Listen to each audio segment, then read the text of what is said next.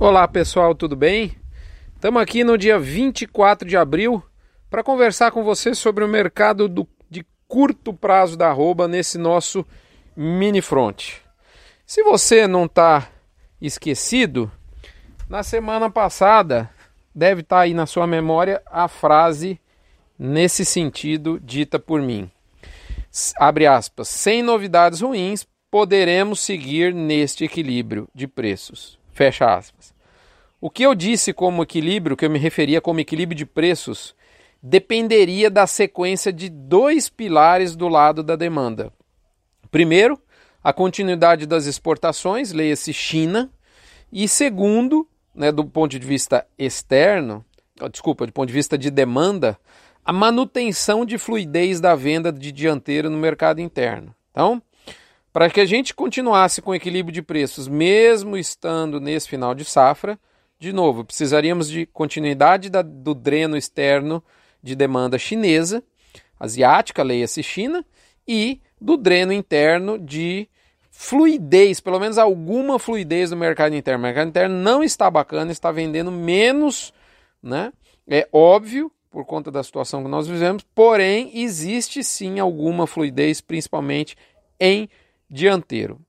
Pois bem, ambas, tanto o dreno externo quanto interno, seguem, seja pelo câmbio depreciado ou a fome de recomposição dos estoques no lado, no caso chinês, seja pelos 600 reais por CPF, irrigando a economia por gotejamento, né? E óbvio que também essa virada de mês que nós vamos entrar ajuda nesse sentido, porque para quem está com a goela seca, né, tá certo?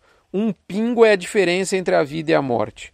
Alguma reabertura da economia também aparece, seja é, liberada por quem manda, seja é, a, talvez até a não a, de maneira até mais clara aí pela, pela população em geral. O fato é que isso está acontecendo, inclusive com liberações, anúncios de liberações da economia né, em vários estados importantes do Brasil. Muito bem do lado da oferta, isso é o que precisaria do lado da demanda para manter preço mesmo em final de safra. Quando fala manter preço, manter preço de arroba. Isso tudo ocorreu do lado da demanda. E do lado da oferta, o que precisaria para manter o equilíbrio de preços? Né? Precisaria não aparecer uma enxurrada de boi pronto, de vaca gorda pronta para o abate. Então a gente está percebendo que há sim mais volume de oferta, há sim mais fluidez na compra, mas definitivamente até agora, não há desova de final de safra importante. Há muito mais o que a gente chama de escala queijo suíço do que sobra de boi no telefone dos compradores. Você a gente ainda observa aquele efeito pega desavisado, porque a turma esquece que não vai ter abate no dia 1 de maio, isso é uma sexta, em algumas indústrias também já não abate no sábado. Aí você fica sexta, sábado, domingo, né, direto, três dias, que é 10% de um mês, sem abater gado, e aí joga escala lá para maio, lá para meados de maio, que no fim é dia 4 e olhe lá. Tá certo? Falsamente a gente tem uma, uma, uma impressão de que escala andou. Isso é muito habilmente comunicado para o pecuarista que, se não tiver atento, pode cair nessa armadilha. Lembrando a você que essas informações chegam no oferecimento de MSD Saúde e Reprodução Animal, Vemax, aditivo à base de virginiamicina, da Fibro, Cargil Nutron, nomes da nutrição animal da pecuária de corte brasileira, UPL com seu sistema Pronutiva, unindo proteção mais biosoluções, tá certo? É, Boitel da Agropecuária Grande Lago, de Jussara, Goiás, e Cicobi Cred Goiás, a nossa agência do cooperativismo financeiro bancário, ali do nosso setor marista de Goiânia. Ok, créditos aos nossos parceiros entregues. Digo a você que, enfim, o barulho feito pela compra de gado até agora está muito mais para aquele esquema tosa de porco, ou seja, muito grito e pouca lã. Ou seja, muito anúncio de escala lá para meados de maio, tipo assim, dia 4, depois de três dias sem abater, né? E pouco, muito grito, portanto, e pouco efeito prático, pouca lã, pouca escala, na verdade. Né? Em resumo, o boi teima em não derreter, mesmo porque a chuva está muito boa para um mês de abril em muitas regiões, muitos bolsões produtores. Mas nunca é demais a gente lembrar que é final de safra e há que se respeitar isso.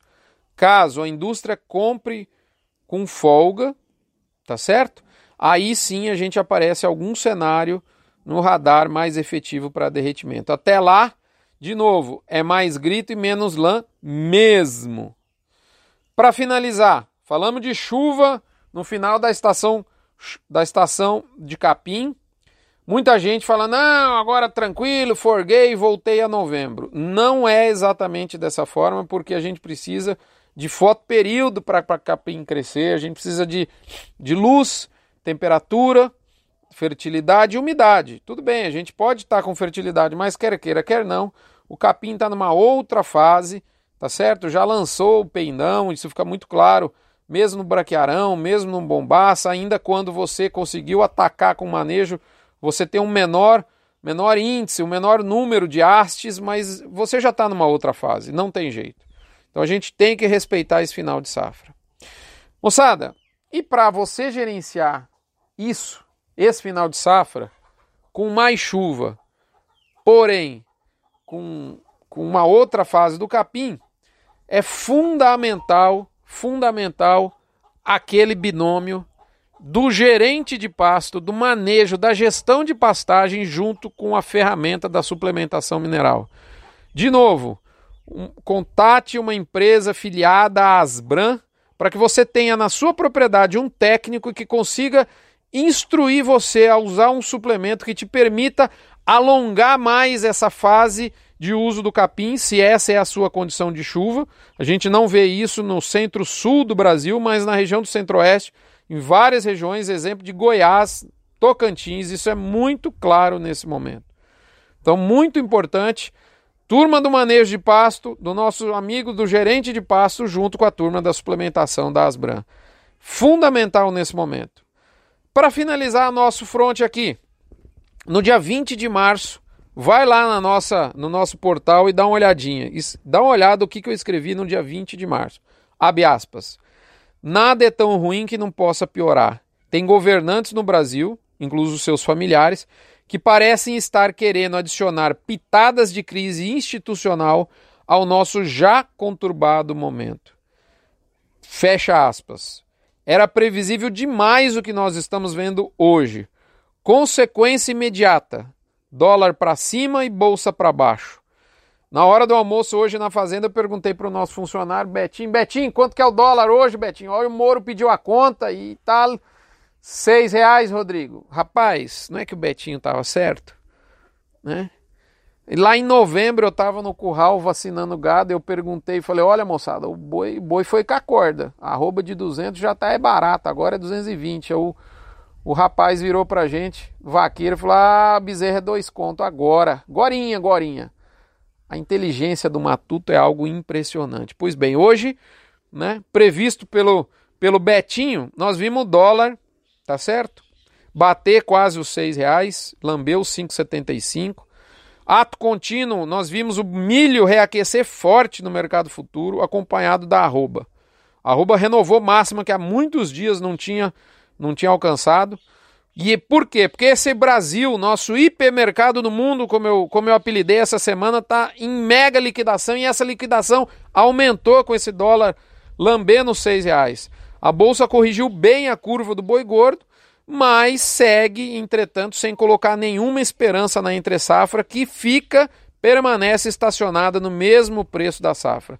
Eu continuo achando isso um absurdo, mesmo porque o alívio de pressão no milho flerta já com o arrefecimento e a reposição segue vivendo seu mundo paralelo. Não está nem aí para coronavírus, para pandemia, para demissão de Sérgio Moro, para dólar em quase seis. E vamos garrado firme na reposição. Então, meu amigo, sinal de que é fortaleza para o preço do bovino. Isso foi repassado para a curva futura, mas continua o absurdo da entre safra sem crédito nenhum. É isso, moçada. Curto prazo ainda sem derretimento. Isso é bom. Veja bem, janeiro chacoalhou, Março chacoalhou, nós estamos já praticamente em maio, está chacoalhando e o bovino não aparece com força. Um abraço, fiquem com Deus, até a próxima semana. Isso diz muito. Nós nos encontramos aqui esperando que você faça a sua doação para o Hospital de Amor de Barretos, doando um real por cada cabeça abatida. E é o que nós vamos fazer essa semana. Nós temos abate, vamos doar um real por cada um dos bois abatidos. Um abraço, fiquem com Deus, até lá.